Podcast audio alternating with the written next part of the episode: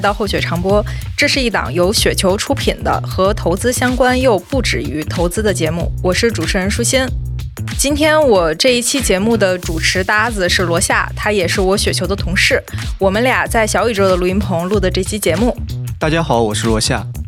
这期我们聊聊为什么道理我都懂，但依旧过不好这一生。这一生里边也包括投资。因为其实很多的道理，包括一些投资策略，他们是被时间和无数的人都去验证过的，一般情况下不太会出错。真正犯错的，往往是人压抑不住自己的内心，有一些非理性的行为。比如说，股票上涨的时候，大家总是着急卖出，落袋为安；而面对亏损，人们往往愿意继续持有。我们先不谈这些理性判断上应该怎么决策啊，我们先说情绪上，大家往往都会有这种情况。这似乎是传统的经济学没有告诉我们的，因为传统的经济学所有一切推演的论断都是基于一个重要的假设，就是所有的参与者都是理性的。但现实的情况下这不可能，否则很多的黑天鹅事件压根儿就不会发生。所以，我们今天来跟大家分享一门交叉学科——行为经济学。它是经济学跟心理学的交叉。我们今天非常高兴，请来了一位资深的雪球用户，思想刚印，大家呢也都叫他刚哥，跟我们聊一聊投资跟心理。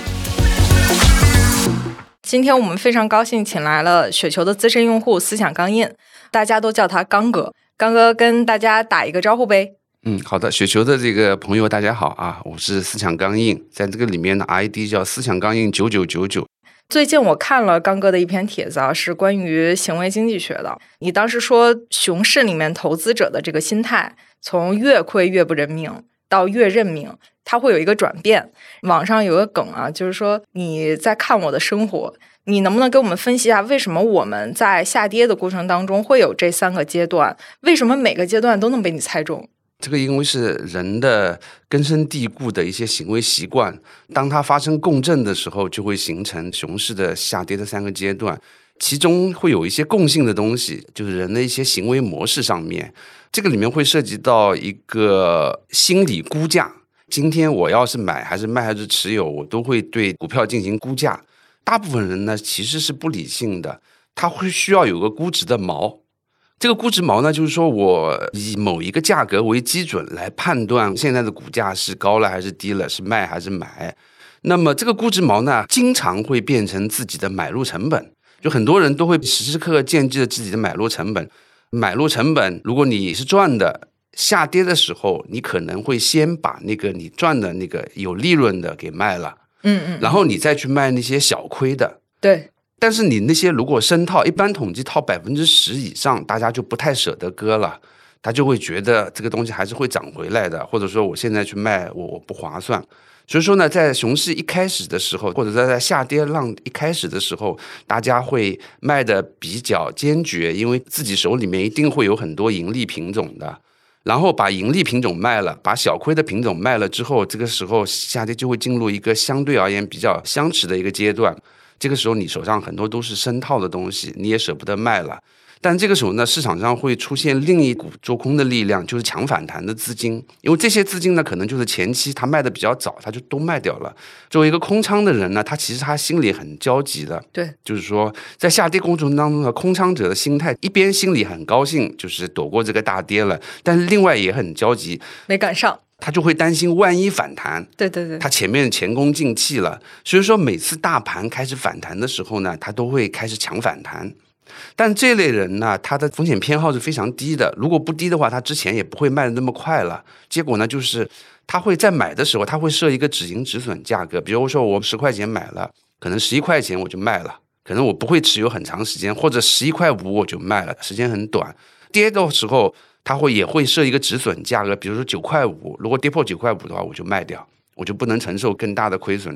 所以说，反弹之后的下跌，它的第二阶段的抛空的力量就是这些强反弹的资金。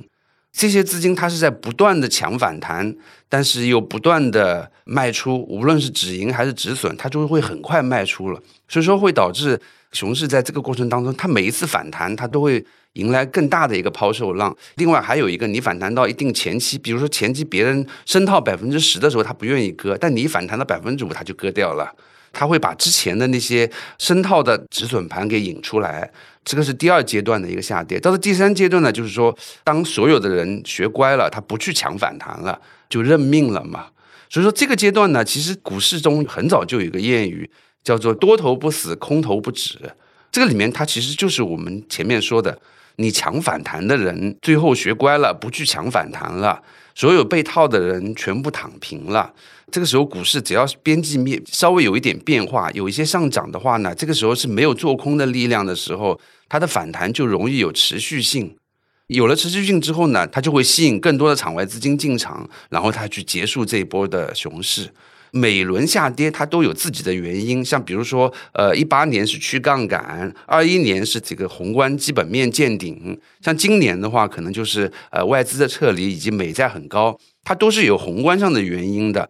但它宏观上的原因，它只决定一个趋势，就是说你会下跌还是会上涨，但它不能够判断你跌到哪里为止。跌到什么时候为止，它是由一个投资者的一个行为决定的，而且投资者的行为决定了，通常都会跌过头。所有能够跌过头的反弹都会比较暴力。七月末以来，我们也一直有那个救市的政策出来嘛，也有过几轮反弹，但是我们的反弹好像总是高开低走，这是为什么呢？你高开了，因为之前别人套死了，比如套百分之十，他不舍得走，你一个高开，他变成百分之五，他就走了嘛。他看见大盘好像又往下跌，他自己仓位又比较重，他要减仓，他就卖了。你卖了之后，之前抢反弹的人一看这个大盘涨不起来，他也跟着卖。这是不是就是我们说那个价格锚点的这一个观点？对对对。随着大盘的下跌，我们这个价格锚，我们对它的预期，股价也是越来越低的。对你像那个我们出印花税那天开盘的价格，你可以看一下，开盘的价格是一个很高的价格，整个大盘六十天均线以上，在整个二零二三年都是一个比较高的价格。那个开盘价格，很多人是赚钱的。你想他们不走吗？他们肯定会走的。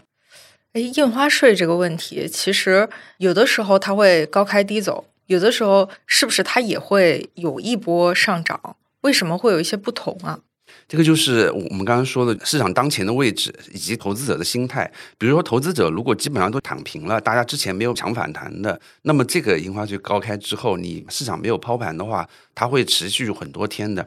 但是通常这种高开的走势啊，就是说你出利好高开太多的话，接下来它中短期的走势都是不太好的。而且你利好，你必须承受前期的抛盘。利好这个东西呢，它是需要组合拳的。就是你一开始看利好，发现市场没有反应，这个时候你知道它的利好已经把前期的一些不稳定的筹码给洗掉了。所以这个时候呢，为它后市的反弹创造了一个良好的条件。但是市场呢，可能作为一个投资心理，他不会是这么理解的。他看到第一个利好，他会特别兴奋。到了最后一个利好呢，他反而就很麻木了，觉得哎怀疑了。但实际上，市场从我们过去的经验来看呢，第一个利好市场高开低走的概率是很高的。往往要到了最后一个利好，大家都开始麻木的时候，他才开始把所有之前全部积累的利好全部释放出来。所以说，当他跌过头，然后又叠加前面有出了很多很多利好政策的时候，后面的反弹是非常非常强劲的。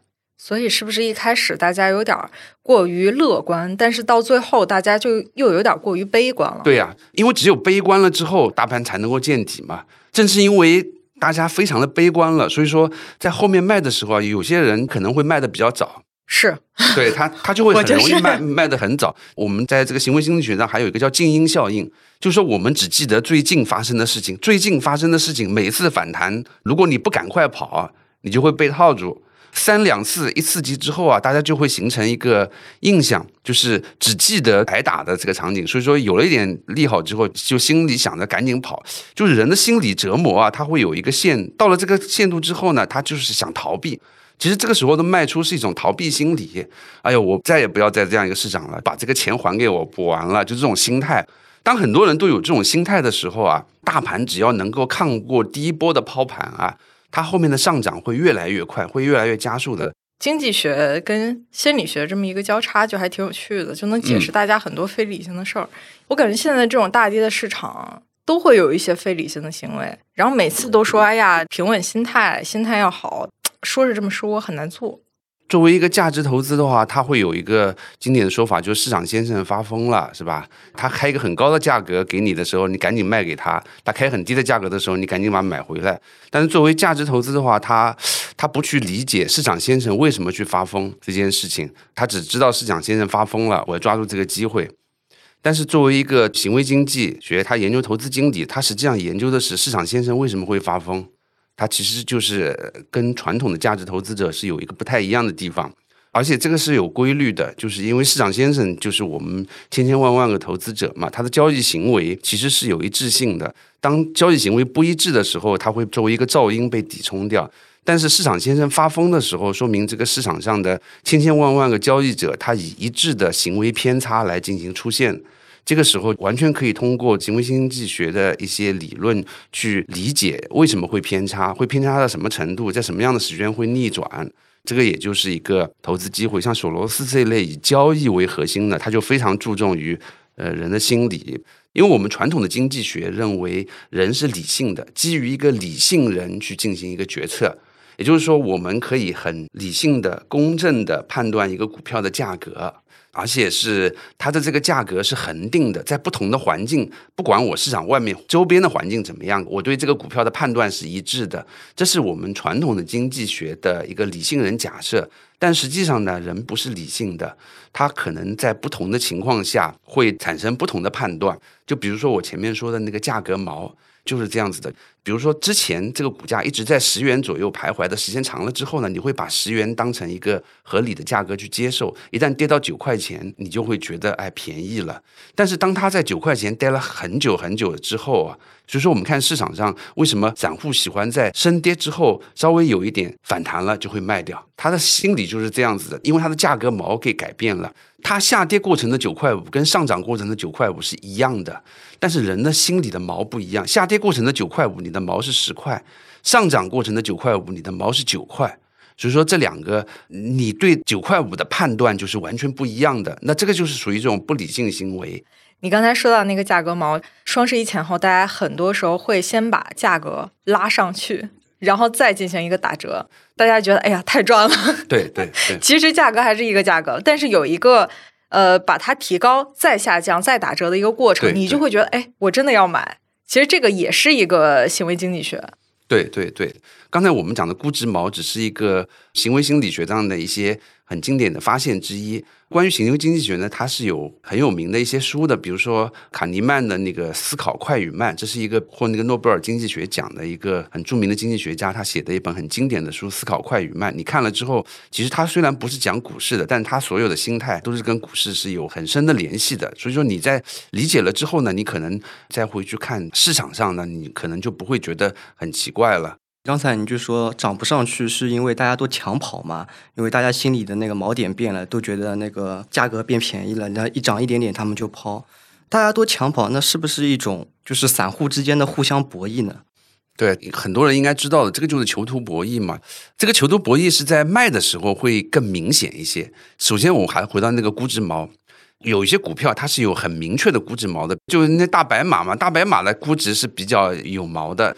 但是很多，比如说我们做题材股的时候，大家是完全是凭着市场的热情、市场的不可证伪性去买的。这个时候呢，大家谁心里都没有毛的，所有的人都没有估值毛。这个时候涨到哪儿是哪儿，所以一旦发现涨不上去的时候，就会有人抢先卖。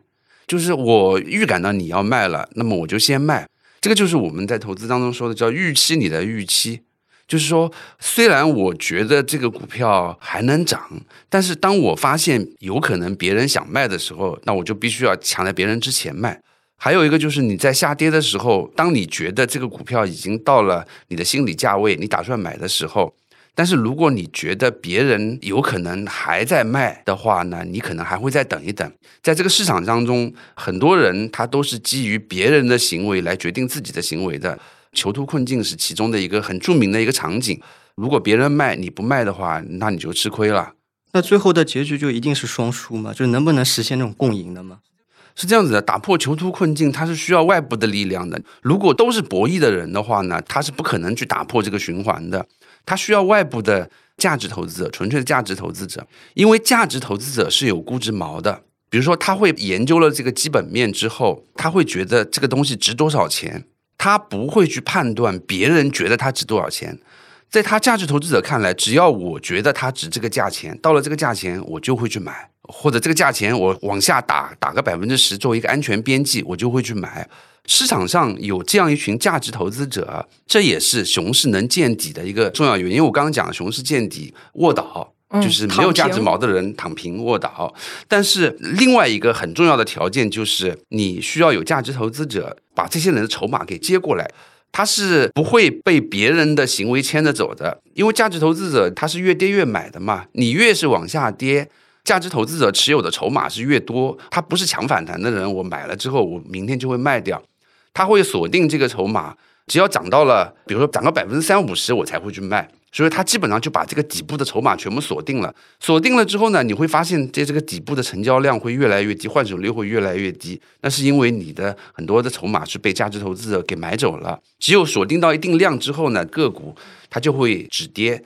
越来越多的个股止跌了之后啊，这个也是大盘止跌的一种模式，就是换手率越来越低，其实我们就可以作为一个大家都躺平，可能马上要反弹的一个信号。对对对对，就是一方面就抢反弹的人躺平了，另外一方面这些股票都是被价值投资者给买走了，因为价值投资者他只要觉得低估，他就会去买。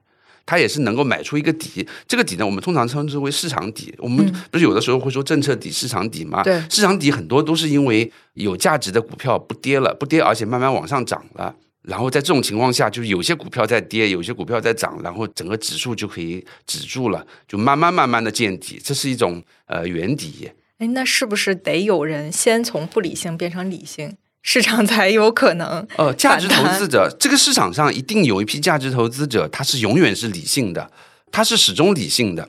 价值投资者是一个定海神针，股市过热的时候，它是一个抛售的力量；在股市下跌到一定程度的时候，它是一个买入的力量。所以说，我们证监会是希望能够培养一个长线价值投资的一个理念的。呃，事实上呢，越是这样的人越多，这个市场是越稳定，它越容易走慢牛的走势。您觉得持续保持理性是怎么做到的？或者说，一个人能永远都持续保持理性吗？还是用用我刚才说的那个追涨杀跌的这种心态来讲吧。呃，为什么人会有追涨杀跌的这种行为？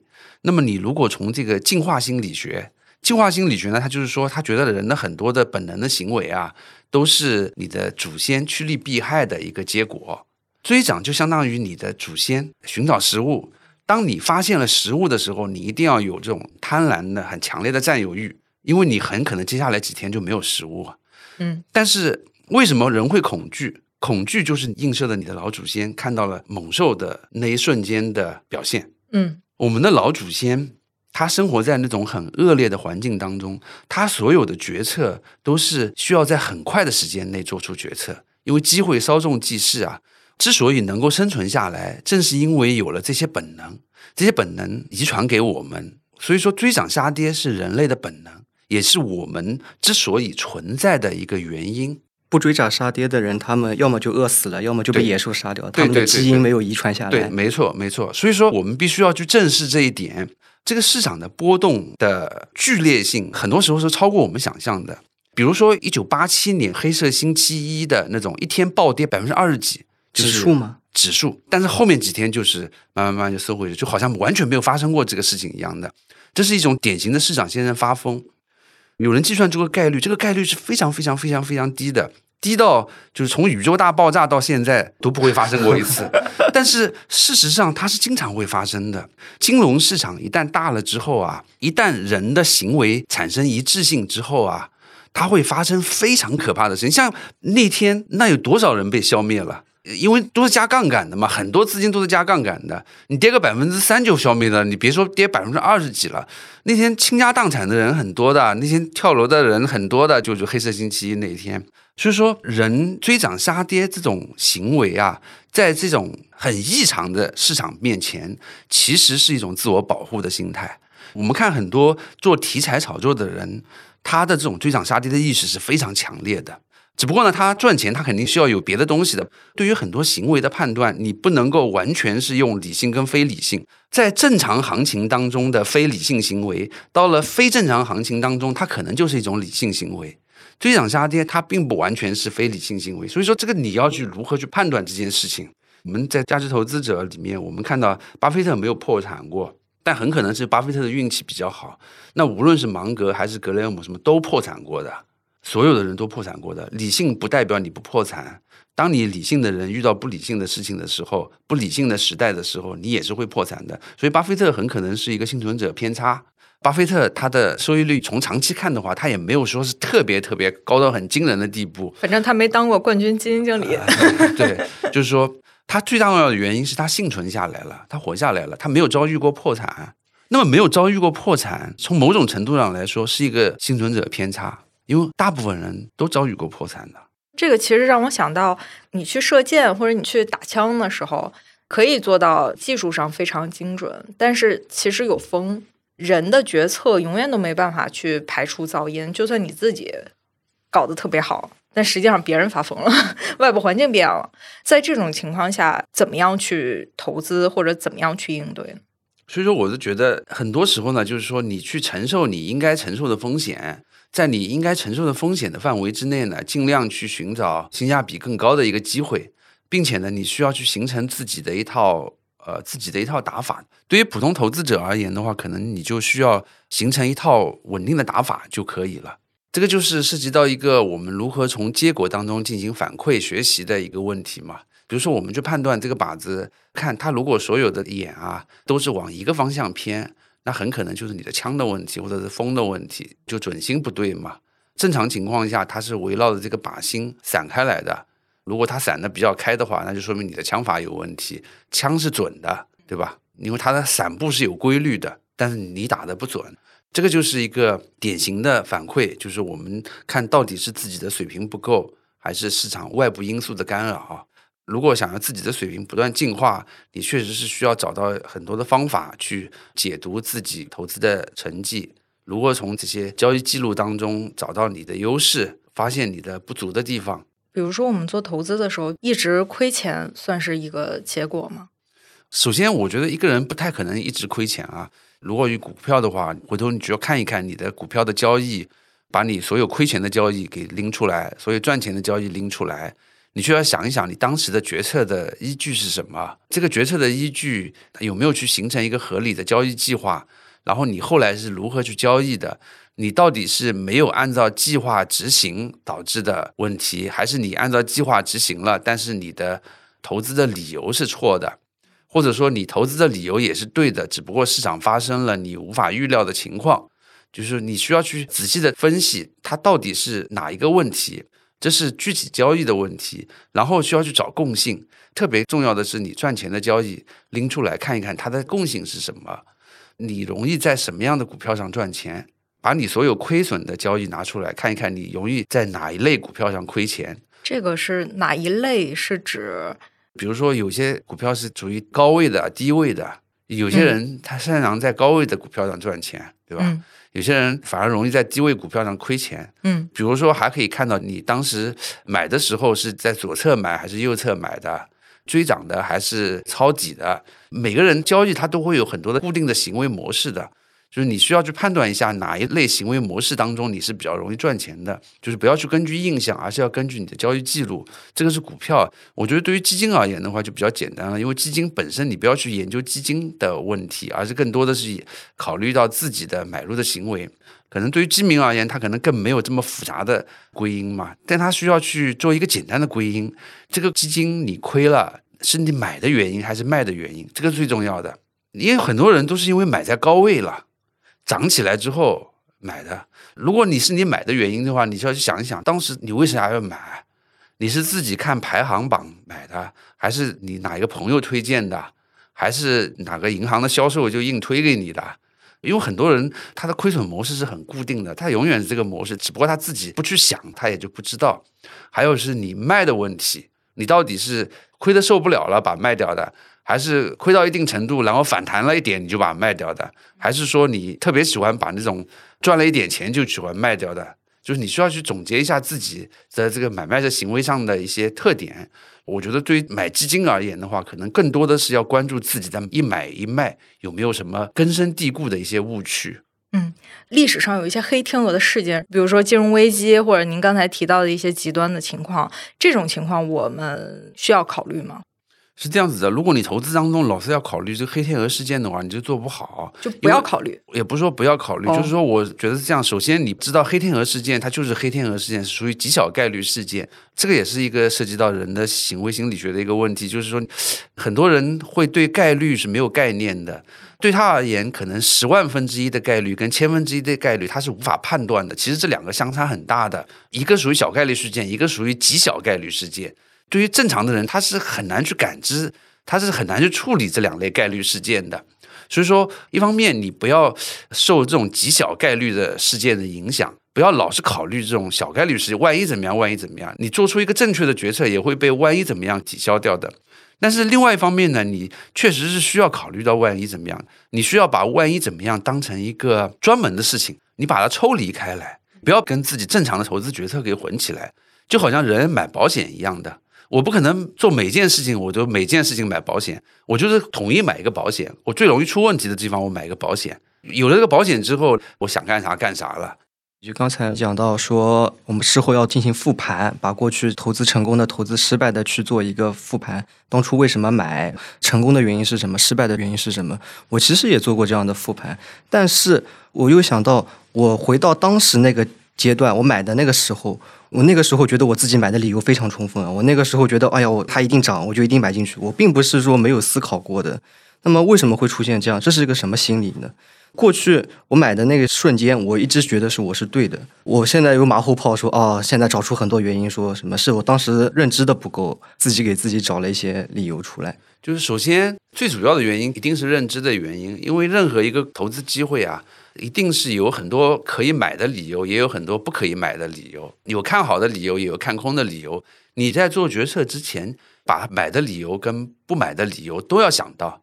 在这个权衡利弊之后，你仍然基于买的理由做出了买入决策，这是第一步。就是说，你需要把所有的事情都想到，但是你仍然需要做出一个决策，因为不可能有一个股票只有买的理由没有卖的理由，不可能有这样的股票的。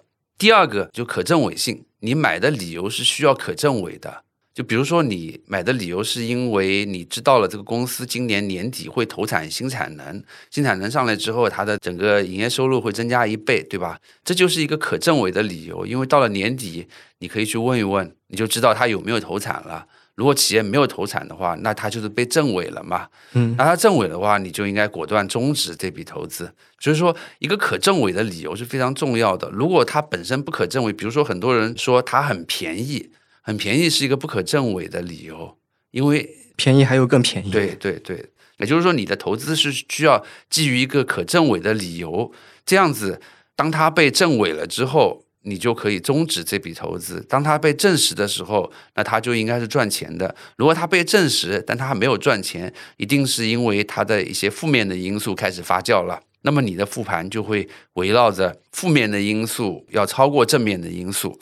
那么很可能你会觉得，哦，它在原来在高位的时候，它所有正面的因素都已经体现在股价上了，但它负面的因素没有体现在股价上，经常会出现这种情况，就是说一个股票在高位的时候，它体现的是所有正面的因素；一个股票在低位的时候，它体现的是所有的负面的因素。而你在高位基于正面的理由去买入，结果就是你已经买的是一个已经兑现的价格，那么你未来就没有上升空间。回头去看一看，会发现这是一种固有的模式。你看了利好了，涨起来了，你去买了，这是一种重复出现的亏损模式。只有研究了自己的交易之后，你会发现，哦，我特别容易在这类机会上亏损。那你之后就知道了，当你基于一个利好的理由去买的时候，你要去考虑到股价有没有已经体现这样一个利好。这个都是从交易当中发现的一些自己的固有的交易模式。刚才我们讲到的是散户之间的博弈，那我还想问一个另外一个投资群，就基金经理，基金经理之间他们有没有这种囚徒困境、行为经济学的这种心理范式？博弈行为它只是行为金融学当中的一种行为，散户呢其实更多的是一种跟随的行为、从众的行为。就是说，当市场没有趋势的时候，它可能就是相互作为一个噪音交易抵消掉了；但是作为市场上一个明显的趋势的时候，它是一个趋势的跟随者。所以它跟博弈行为不太一样，散户其实是不存在博弈行为，它更多就是从众行为。另外一个就是讲基金经理，基金经理呢，我觉得是这样子的，就是所有的行为经济学啊。它解释的都是一个短期的行为，像比如说估值毛这个东西啊，它就是一个短期的行为，因为市场价格在不断变化，你的毛也是在不断变化的。所以说，当你的投资心理基于估值毛而发生偏移，它只是一个通常是两三天的这种比较短线的行为。时间长了之后呢，它是会回归理性的。囚徒困境的一个先决条件就是两个人之间不能沟通。我们知道基金经理之间经常交流的。所以说，你可能短期之内，你跟我说了之后，我也不相信你，我总觉得你要先跑。如果放大到一两个星期的话，就不会存在这个问题的。所以说，它是一个比较短期的行为。如果是从风格上讲的呢，当某一个板块持续上涨的时候，不管我看好不看好这个板块，不配置它的话，那么我可能业绩就会被别人甩下来，他的心理压力会比较大。所以说，他们会有一部分配置型的资金。去追逐热点板块，形成所谓的抱团，这是个非常有意思的话题啊！这也是最近大家都在关注的，就是基金经理抱团以及它对市场的影响。那比如说，我们说回到最开始，你觉得一个基金的风格到底是怎么形成的？比如说，为什么前段时间都在买白酒？就首先，我觉得任何一个风格的形成啊，它都是有宏观面的原因的。比如说，宏观面最大的一个影响就是美债收益率。当你的美债收益率走高的时候，那么你市场上自然会去偏向于价值风格。像去年开始的一个中特估行情啊，基本上就是高利率时代价值风格占优的一个选择。这个时候资金呢，它就会往这些通信运营商啊这一类传统的价值风格的股票去进入，那么最终就会形成一个抱团效应。这个是属于加息宏观周期的一个影响。那么在加息的一个初期。这个时候，市场上的成长白马，就消费白马，它的估值是有一定压力的。那么这些资金呢，它就会跑出来，尽量去寻找那些能够躲避宏观利率伤害的一些板块。这个时候呢，它就会选择边际增速很快的板块，这个就是新能源板块，因为它的边际增速很快的时候，它可以去抵消估值去化的一个压力，降估值的一个压力。这个就是第一推动力起因。起因啊，就是宏观的一个判断，而且这个方向呢，你只要符合宏观判断的，市场会给你奖赏，就是你的业绩会提升，基金净值就上去了。对，上去了之后，更多的人呢就看到这个新能源板块在不断的上涨，那么对于他而言，他会知道只有买这个板块，你才能保住净值，那么他会拿出一部分资金去配置这个新能源板块，因为他要追上这一波上涨。对对对对，他要保证自己的排名。市场形成了一种很强势的风格之后啊，那么你想要保住排名，你只有去抱团，这个就是属于业绩考核压力啊。而且基金公司呢，它对于基金经理一定程度上，它也有排名的压力的。虽然说我可以赞赏你这种风格，我允许你保留自己的风格，但是你排名不能太难看。因为你的规模跟你的排名是有很大关系的，它往往它反而跟你的绝对业绩的关系不是那么大的。因为很多时候你的基金净值可能跌到零点七元、零点八元以下，反而基民不赎回了。就是我们这个里面一个很典型的现象，就是你到了零点九元以上，越接近一元，基民赎回的概率越高。对于他们而言的话，其实很多时候我需要去保住排名。保住排名是比较重要的，反而有的时候不是说我净值我越亏就越被别人赎回的，不一定这样子的。咱们刚才说到心理学啊，零点九到一可能它是一个赎回点，比如说它涨到百分之二十或者涨到百分之十之后，大家也会着急去抛，抛完了之后它排名又下来了。对，这个里面就是还是存在一个锚点的问题，就是说你基金经理到了这个位置，你就必须要把业绩很快的冲过去。比如说一块钱这个锚点，你迅速冲过去，冲过去你的那个赎回压力就会减轻了。我刚刚说的一块钱呢，它是一个比较显著的锚点，其他还有锚点就是别人的买入成本。所以说，在基金就是密集申购的那个区域啊，比如说这个基金曾经在历史上有一段时间份额突然一下子涨了很多，价位附近啊，你申购的这个人就是它的成本嘛，这也是它很重要的一个锚点。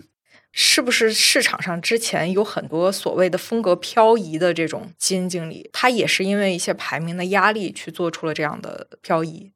对的。风格漂移呢，这件事情就是跟配置有关系，有的时候跟规模有关系的。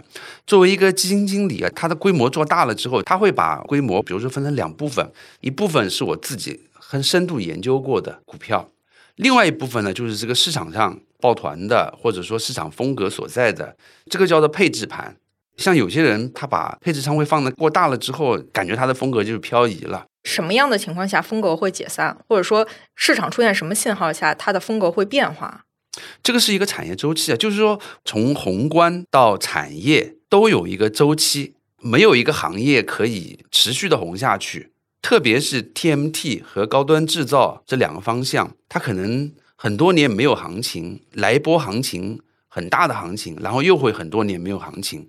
那它必然到了一定时期，它就会转到别的行业，因为这是一个产业周期啊。它没有机会的时候，我不能还把钱放在这个上面嘛？刚才讲到那个周期嘛，然后我看过你一篇文章，讲到人生发财靠康波。我们现在是处于康波周期的哪一个阶段？康波周期呢？那可能就是另外一个话题了，这是一个宏观的话题了。刚才说的那个行为经济学，它是一个很短的，它有可能几天、几小时的。但这个康波周期，它是一个五六十年的一个大周期。在这个大周期里面呢，它其实跟这个行为经济学是完全不同的一个东西。所谓康波周期呢，实际上它把驱动经济的因素归结为两点，一个是技术创新，另外一个是资本推动。技术创新本身它是有个周期的，它有高潮有低谷；资本推动它也是有周期的，而且资本推动的周期往往是跟着技术周期滞后一段时间。所以说这两个周期的交错啊，就形成了康波周期的四个阶段，就是复苏期、繁荣期、衰退期和萧条期。它每一个康波周期都有一个主导性的技术，像我们这波康波周期是从一九八二年开始的，那么它的主导技术是计算机、互联网这两大技术，它确实是改变了我们的生活，所以说它会创造出一个大的康波周期。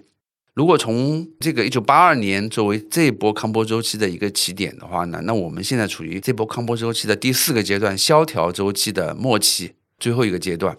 那么这个阶段呢，它的特点就是创新是向下的，资本运营、资本开支也是往下的，所以说整个的经济活动会处于一个萧条的状态。但是它也孕育着下一个阶段的技术创新的一些种子。我最近听到很多基金经理都在喊这下半年的顺周期嘛，嗯，然后我们有很多很多这种模型，我一直有点分辨不清，就比如说。康波周期，然后美林周期、美林时钟，还有大家现在在说的那些库存周期，说我们要进入一个主动去库存的一个阶段。这几个周期之间的关联和区别是什么？我们就应该由大到小分别看哪些周期？是这样子的，康波周期是一个最大的一个周期嘛？这些周期的大小它是跟驱动因素有关系的。另外一个我们相对比较看重的就是库存周期，库存周期往往跟这个所谓美林时钟是有一定关系的。投资的活动当中是由于供应链的一个牛鞭效应，所以说在一个产业链的各个环节当中都会产生各种各样的库存。我们的经济活动呢，有的时候不完全是理性的，由于周期本身的波动，我们是没有前瞻性，我们更多的是线性外推，所以说会造成有的时候库存过大，有的时候库存过小。那么它的一个库存的去化呢，它会造成一个很明显的一个库存周期，一个库存周期大概是四十几个月，它时间不一定嘛，就是四到五年嘛，它是一个短的周期。我们投资更多的是看库存周期，这是一个比较重要的一个信号。之前说的这个顺周期啊，都是跟库存周期有关系。另外一个就是政府的一个调节啊，因为政府会有宏观调节，它是逆周期调节，它也是对这个库存周期进行调节的。所以说，相对而言，库存周期是一个比较重要的周期。那我们现在是处于一个库存周期往上，然后整个康波周期是一个萧条的阶段，是这样的一个康波周期呢，它是一个全球共振的，因为技术跟资本它是全球流动的嘛，所以它是全球共振的。但是库存周期呢，是由于贸易之间的壁垒啊，贸易的不平衡啊，它每个国家是不一样的。像我们国家现在整个产业链大部分都是处于去库存的末期。其实您当时的那个帖子里有一句话，我感觉这是大家最关注的，就是说人的一生可能只有一次享受康波周期带来的时代红利，你抓住了就能完成人生财富的积累。我们刚才其实聊了很多理论性的，那如果我们想要去抓住我们在投资上怎么样去进行配置，怎么样去抓这个时代的红利呢？我说的那句话呢，是先提出来，然后再反驳的。在反驳的，对，呃，因为是这样子的，康波周期它的研究的初衷啊，并不是让你去买股票、炒股票的，它更多的是研究通胀跟经济发展之间的关系的。也就通胀是一个物价现象，是一个价格现象。你股票的上涨，其实从某种程度上也是一种通胀；大宗商品的上涨也是一种通胀跟通缩的效果。你的利率的上涨跟下跌，也是一种通胀的一个在不同领域的映射。所以说，我们可以拿康波周期来作为投资的理论，但是康波周期它不是指导投资啊。嗯。所以说，基于这样一个理念啊，其实可以说康波周期的每一个周期，我们都有合适的投资的品种的。比如说，我们现在处于康波萧条周期，一个大的原则就是现金为王。在这个过程当中，现金、黄金是最好的，其次是债券。当然，债券的价格它会受到那个利率政策的影响，但是它总的趋势是向上的。所以说，你需要在债券下跌的时候去抄底债券，这是第二种交易。到了这个萧条周期的后期，因为萧条期之后就是复苏周期了。复苏周期之后，它会有很多的消费品的机会会出来。在那个萧条周期的后期，你可以去买一些消费品的股票，像巴菲特在这段时间他在消费品上赚了很多钱。也就是消费品是这样子的，你需要在价格比较低的时候去买它。比如说可口可乐在康波萧条周期的时候只有九倍的估值，它现在长期是二十几倍。整个过程当中，它只出现过一次在十倍以下的可口可乐、麦当劳都是这样，在十倍以下的，就是在这个萧条周期的末期。如果你长线投资的话，你可以去买这些消费品牌。另外一个呢，因为萧条周期后面它代表着一个新的技术的一个起点，那么新技术呢，一定会有一些大的、很伟大的科技公司出来的，像微软啊、英特尔啊，它都是在上一个康波周期的萧条周期的后期创建的，这个时候它都是很小的公司。那么你如果能够找到这类公司的话，它未来就是百倍的。老师，你的那个预测一下，你说上一波我们康波周期是由于那个互联网和科技的那个进步嘛？那你觉得下一波我们又是会通过哪一个来驱动的？以及什么时候来呢？我觉得这个东西不好预测哦。哎，时间上可以，时间上就是如果按正常的康波周期的时间的话，大概就是二四年到二六年之间，这么快。就算这个时间我们不做个硬性的推测，是不是现在就是尾期，然后马上反正下一个节点就是复苏的开始？对，这个判断应该是没有问题的。对，马上就要复苏了嘛。那老师，你刚刚讲到说要去配置一些消费股，配置一些相对在萧条期 PE 比较低的一些股票。我们现在还需要再去配黄金，再去配银行股吗？我们不应该去抢跑吗？是这样子的，这个里面它实际上都是一个超级长期的投资。比如说像巴菲特，他买可口可乐，他一直拿着的。就是说你现在买的话，你是要做好三五年之内没有任何收益的准备的。站在一个四十年的大周期，它有可能现在的价格是比较便宜的。未来会有几倍空间的，但是你如果站在一个三五年的周期的话，你有可能还是买在半山腰上，下跌的半山腰上。所以说，这个就是你用不同的周期去看股票的价格，你会得出不同的结论。刚才咱们其实也聊到美林时钟了嘛，嗯，那比如说，如果用美林时钟去分析一些投资机会的话，您觉得现在它是在时钟的也是衰退期吗？萧条期？美林时钟也是跟国家有关，因为美林时钟它除了库存之外，它还跟这个宏观利率周期是有关系的。如果是在美国的话，它其实是属于这个繁荣期，繁荣向衰退过渡的一个阶段。它的经济数据是非常强劲的，你看它失业率很低，它的经济增速很快，它的价格也很高。但是我们的话就是属于美林时钟从萧条向复苏的一个过程，所以我们是反的。所以说呢，很有可能未来呢就是相互影响。那我们其实按照周期去配置资产是非常合适的。周期的时候呢，你不要看程度，因为我们刚刚说了有周期，周期永远存在，但每一波的程度是不一样的。你不能够涨上去之后，你就会觉得它要跌下来，它没有这么简单的。你更重要的是要看最核心的驱动因素是什么，你需要观察那些指标之间的一些关系，然后得出强周期、弱周期时间的一些判断，而且你需要去不断的修正自己的判断。您其实写过很多的关于投资体系的一些介绍。你比如说，我们想要形成一个相对稳定、相对理性的一个投资的理念，应该怎么做呢？作为股票投资者跟基金投资者，它确实不太一样。对于股票投资者呢，我更多的建议就是，你还是需要做一个价值投资者，这样相对而言，它不会把你人性当中比较容易犯错的那一面给激发出来。但是作为一个基民的话呢，我就觉得相对而言是比较简单的，它可能会有一些很固定的打法，像比如说是基金定投。既然买基金，你肯定不会指望过高的收益率。对吧？如果你不去追求过高的收益率的话，那其实你承担的风险是相对而言是不会太高的。那么指数基金定投对于普通的基民而言的话，我觉得它就是一个非常好的方法。有可能你长期跑下来的话，一般的基金经理也跑不过你。但是在这个过程当中，需要去克服恐惧心理，克服从众心理。嗯，刚才啊，咱们聊到了很多基金经理的一些想法，包括他们的抱团以及风格是怎么解散的。我其实比较想聊聊，作为基金持有人，如何成为一个这种合格的或者能赚钱的基金持有人。其实大家经常会遇到一个情况，就是基金涨得还挺好的，但我一买它就跌了。可能我买的时候的这个决策呀，是因为它过往的业绩特别好，它是冠军，它是亚军，或者说它是明星。我自己反思我自己，可能有一部分跟行为经济学有关，就是从众心理。我不知道这算不算。如果我们理性的去决策的话，我应该怎么去认识基金投资的一个风险？包括主动型的这种基金应该怎么去选？好的，我看过一个统计啊，因为别看我们现在的指数都是三千点，一直在三千点，但实际上这个近十几年的整个公募基金的中位数啊，它还是在百分之八到十之间，它其实是公募基金的收益率是很高的。它收益率的中位数在百分对对对对，实际上是比较高的。这个可能跟很多人买基金的这种经历会不太一样，直观感受不一样。那太不一样了，是不太一样。对，一这里面有一个很重要的原因，你去把这个基金的申购份额的增加跟它的净值曲线去对应起来之后，你会发现绝大部分人都是在基金涨了之后，你才会去申购的。我才发现它。对对对对，所以说我是觉得，就是说，首先。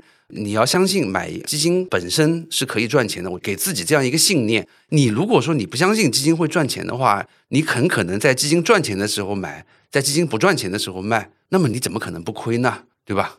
所以我是觉得你需要给自己一个信念，你这种信念是来自于过往的数据的，无论是美国的数据还是中国的数据，都会告诉你基金是赚钱的。你需要给自己植入这样一个信念，有了这样一个信念，你才能赚钱。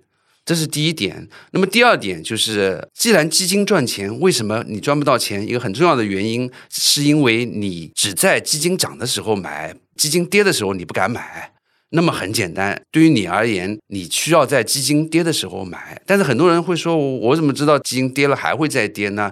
那所以说，我们就需要去打破这样一个想法，去打破一个拆顶跟底的想法。你不要去想顶，也不要去想底，你就定投。但是这里面会涉及到一个问题，我们前面讲百分之八到十的基金中位数，这个呢，它是指活下来的基金，有很多基金亏了之后清盘了，它它是不好算的。我的天！啊，对。但是呢，我们要知道这种基金不多的，因为到最现在为清盘呢，可能不会太过改变这个。我觉得就把清盘的算上去的话，你顶多也就降到百分之八、百分之七八的样子，所以它也不会太低的。但是很多时候，你遇到了清盘的基金，其实也是挺无奈的，因为基金的收益差距是比较大的。另外，因为主动型基金经理的更换之后啊，它的这个业绩的波动性也是比较强的。就是我是觉得买主动型基金，核心是研究基金经理，我觉得挺难的，因为你去研究人啊，比研究公司要难多了。是这样子，很多人呢，他会通过过往的业绩去判断这个基金经理水平好坏。但是呢，我是知道，对于业绩的影响啊，风格的因素是占大部分的，你个人努力的因素是占小部分的。也就是很多时候，你看到了这个人过往业绩很好，很可能大部分的因素是因为他的风格跟这几年的市场风格是契合的。所以说，我们在判断一个人水平的好高低的时候呢，我们是要需要把这个市场风格因素去除掉的。但这个市场风格因素怎么去除掉呢？它是一个非常专业的活。所以说，市场上会有很多 FOF 嘛，FOF，哎，FOF 那些人他会去研究的，做一些很科学的归因。但是我觉得一般的散户是做不到这种归因的。所以说，很多时候呢，就是说你可能还需要去一个更好的方法，就是买指数基金。相对而言，指数基金呢，它没有基金经理的作用的。当然，现在呢，就是中国市场主动型基金还是能跑赢指数基金的。但是，可能到了未来，呃，市场越成熟，指数基金的跑赢的概率会越高。那可能对于指数基金而言，那你可能就完全不需要考虑人的因素。那么这个时候，你挑一个能够永续的、比较认可的行业的，挑一些你个人比较偏好的风格的，你哪怕做最简单的定投，我觉得你都是可以获得一个很不错的收益的。但前提是你对基金投资要有信心，你要相信过往的数据是不会骗人的。基金的买卖行为，其实咱们刚才聊到了一种非理性的行为嘛，它买卖行为还有没有其他的一些所谓的这种常见的偏差，或者一些行为上的误区呢？还有就是刚刚说的，在底部的时候你要敢加仓，甚至敢加倍加仓。但是很多人之前他会想得很好，我定投越跌我越买，真正到了跌到那个时候，你不敢买了。为什么呢？因为不敢买，正好是下跌的原因啊！你不敢买，所有人也都不敢买，所以在这种时候叫精英效应，就是说我们之前说过要定投的，越亏越买的，越跌越买的，但这是很久以前的事情了。我现在能够感觉到的就是下跌，我在亏损，而且周围的人都说股市不行了，要跌到两千点，然后有的人就说经济都不行了，你就会受到静音效应的影响。就是近期的因素对我的影响更大，而远期的因素对我的影响更小。所以说我在这个时候，我往往会产生一个犹豫的心态，就不敢加仓。有些时候我都不想去想基金这件事情，因为亏损了嘛，连亏几个月太糟心了，就不去想它了。如果你没有设一个自动加仓的这个机制的话呢，其实是你是不会主动把这个 A P P 打开来，把钱转进去，然后买的。这个时候很多人做不到这一点的。所以这个也是基民亏损的一个很重要的原因。你敢在顶部的时候买，但你不敢在底部的时候买。对，这确实，如果让我自己反思我自己的话，确实是我的一个行为特点吧。对，人很容易被近期发现的一些因素所困扰嘛。还有就是那种叫结果偏好，也就是说，我买了基金啊，其中一个赚钱的，我就认为它很好。其实赚不赚钱跟你买入的这个点位是有很大关系的。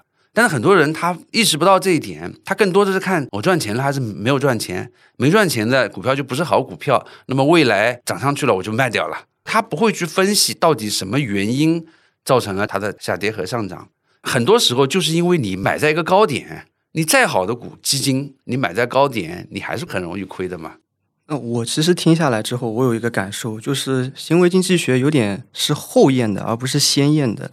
它其实是有点自己为就是发生过的事情去做解释，就比如说基金要去买在低位，但是我们又没法去判断它的高点和底部，这个东西是不是一种就是马后炮的一种 理论？是这样子的，你行为经济学研究的是人，它不是研究公司，你人从一定程度上是不可研究的，因为它是一个很复杂的一个对象，所以说在这个过程当中，我们只能说是猜测可能的原因是什么，所以说它。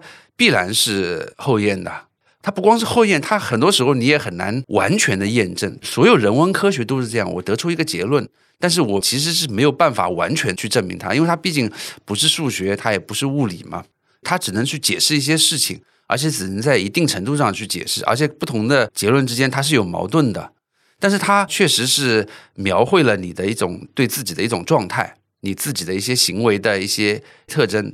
一定程度上，它可以预测你的行为，预测市场的一些走势。